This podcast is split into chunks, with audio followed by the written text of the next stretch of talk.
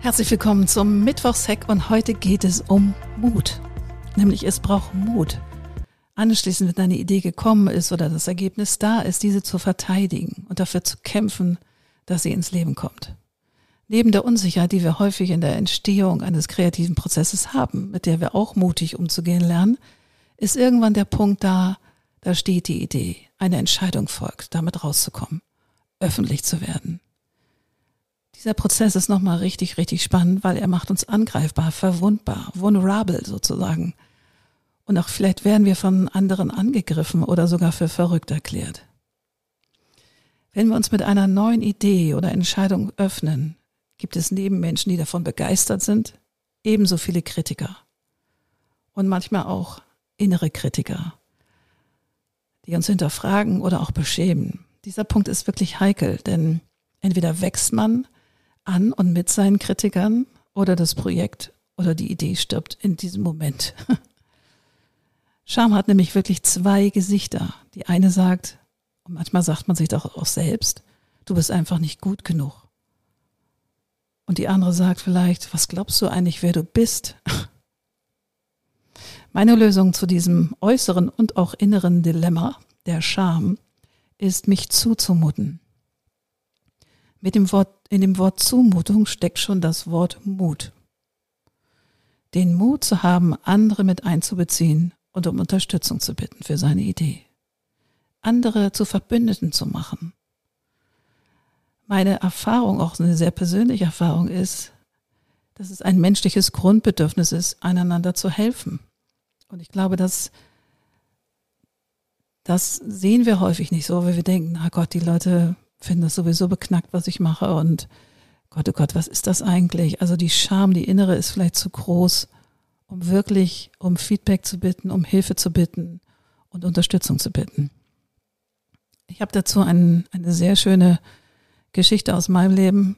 Und als ich nach New York gehen wollte, die Idee hatte, nach New York zu gehen, war das ja an ein Stipendium geknüpft und ich musste mir den Job in New York selber suchen. Also das war ein Erwachsenenstipendium von der Karl-Duisberg-Gesellschaft, wunderbare Gesellschaft. Ähm, aber der, die Bedingung war, dass du dir den Job selber suchst. Also es war noch weit vor Internetzeiten. Also habe ich mich in die gelben Seiten gesprungen und zu, guckt, zu gucken, wo gibt es Agenturen, die es auch in New York gibt, in Deutschland, eine Dependance und so weiter. Und dann hatte ich einen Kontakt zu einem Agenturinhaber in Deutschland, der eine Dependance in New York hatte und habe ihn angerufen, habe mein, mein Anliegen vorgetragen, dass ich also einen Praktikumsplatz sozusagen für ein Jahr in New York bräuchte. Und das war auch Packaging Design, das passte alles wundervoll.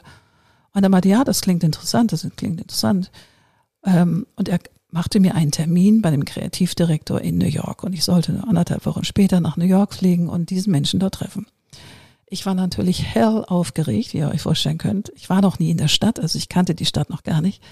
Bin rübergeflogen mit meiner besten Freundin als Unterstützung mit der ich dann später auch in New York war und ähm, gehe also diese hochhonorige Agentur und bin wirklich aufgeregt mit meiner Mappe unterm Arm. Und da war dieser Typ, dieser Kreativdirektor, nach Deutschland geflogen, obwohl wir eigentlich einen Termin hatten. Und eine sehr tapfere Kollegin von ihm machte dann das Interview mit mir und war auch sehr freundlich, aber sehr unverbindlich und meinte dann zu mir, weißt du was, wir rufen dich in den nächsten zwei Tagen an, du bist ja noch in der Stadt und ähm, dann klären wir alles weitere. Er ahnt, was kommt. Es meldete sich natürlich niemand. Ich lag wie das Kaninchen vor der Schlange äh, zwei Tage vor diesem Telefon und das mitten in New York, wo das Leben tobte, aber ich hing vor diesem Telefon, weil jemand dachte, gleich rufen die an und ich muss ja da sein. Gab noch keine Handys zu der Zeit.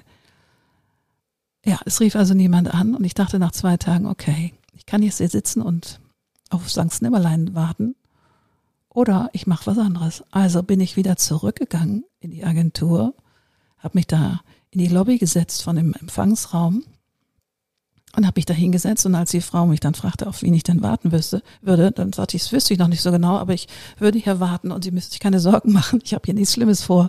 Ich würde hier einfach sitzen und warten. Und ich habe da bestimmt zwei oder drei Stunden gewartet, bis irgendwann jemand des Weges kam, der deutlich nicht amerikanisch aussah. Das habe ich daran festgemacht, weil der war sehr groß, dieser Mann. Und äh, amerikanische Männer sind nicht so riesig, aber der war richtig groß, gefühlt zwei Meter. Und ich sprach ihn auf Deutsch an. Man, ich kann es sein, dass Sie Herr so und so sind, der Inhaber dieser Agentur. Und er meinte, ja, das sei er. Sag ich, wunderbar, wir beide haben telefoniert vor zwei Wochen. Und ich sollte ja den Kreativdirektor treffen, der ist jetzt aber gar nicht da. Und meinte, ja, das stimmt, tät ihm auch leid. Und dann meinte, ob er, fragte ich ihn, ob er sich vielleicht fünf Minuten Zeit nehmen könnte, sich meine Mappe anzuschauen, damit ich ein Ergebnis habe, ob ich nun dieses Praktikum bekommen kann oder nicht.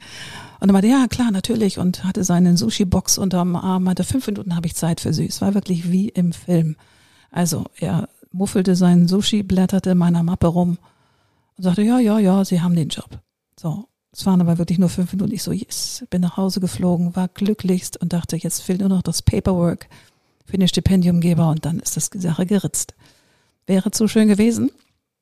Ungefähr drei, vier Tage nach meinem Besuch in New York und nach der mündlichen Zusage rief jemand aus dem New York Office an und sagte, ah, Frau Scharpers, tut mir total leid, aber wir haben den Job anderweitig vergeben, intern. Sie bekommen den Job nicht. Und ich war natürlich äh, kurz vorm Losheulen, das war der erste Impuls, guckte aber meinen Hörer an von meinem Telefon und dachte, okay, es gibt jetzt zwei Möglichkeiten. Aufgeben wäre die erste Option gewesen oder jetzt erst recht. Und danach habe ich so Vollgas gegeben. Ich habe jeden Menschen angerufen, den ich in meiner bis dahin knapp zehnjährigen äh, beruflichen Karriere erlebt habe, erleben durfte oder auch äh, mich verliebt habe und so weiter und so weiter. Ich habe jeden angerufen, habe ihm gesagt, pass auf, das ist meine Idee. Ich möchte nach New York, ich möchte im Packaging oder im Design arbeiten. Egal was für ein Job das ist, ich brauche kein Geld. Hilf mir. Kennst du jemanden, der jemanden kennt, der jemanden kennt? Wie gesagt, das war vor Internetzeiten, da war das noch nicht so easy zu googeln und zu machen. Und tatsächlich rief mich dann mein ehemaliger Kreativdirektor an und sagte, pass auf, ich habe zwei Telefonnummern für dich. Es sind beides Fotografen, ein Mann und eine Frau. Ich so, okay. Ich meine, keine Ahnung, ob die dir helfen.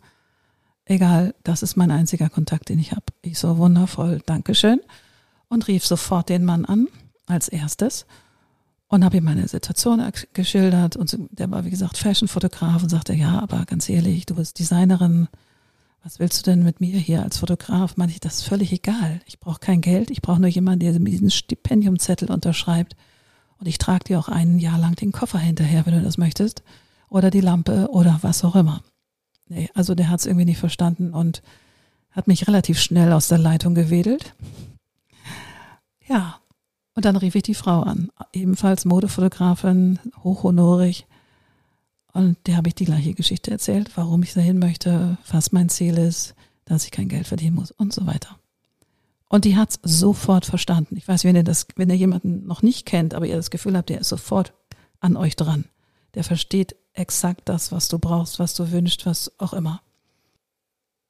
Dann sagt sie, pass auf, ich kenne jemanden in New York, die hat eine Agentur, die ist deutsch, äh, seit 100 Jahren lebt die in der Stadt, die hat, macht auch Packaging, die rufe ich an. Melde dich morgen Abend bei mir, lalalala. Long story short, finally hatte ich noch weniger als einer Woche nach diesem negativen Anruf mit der Absage aus New York einen Job in New York über diese Fotografin und so weiter. Und das Schönste an der ganzen Geschichte ist,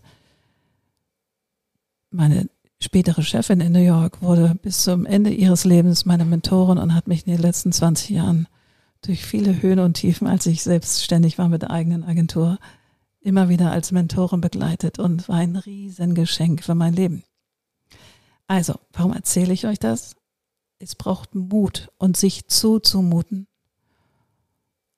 Und ich nehme zum Beispiel den Begriff von Armut, nicht im Sinne von, ich habe kein Geld, sondern Armut ist arm an Mut. Und ich würde euch wünschen, mit diesem Mittwochshack nochmal zu gucken, okay, wo, ich, wo bin ich arm an Mut? Also wo ist, habe ich eine Armut, die mich hindert, dafür loszugehen oder meine Geschichte, meine Kunst, mein was auch immer zu zeigen.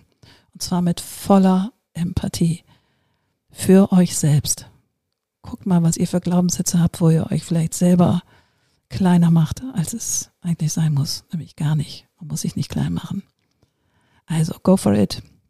Habt Spaß.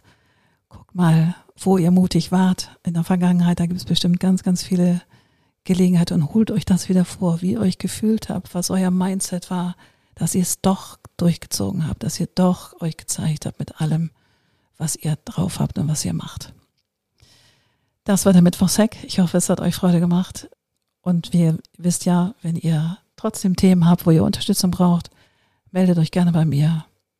In den Shownotes findet ihr alles. Und ansonsten wünsche ich euch ein aufregendes, mutiges Leben bei allem, was ihr macht. Also bis ganz bald. Ciao, ciao.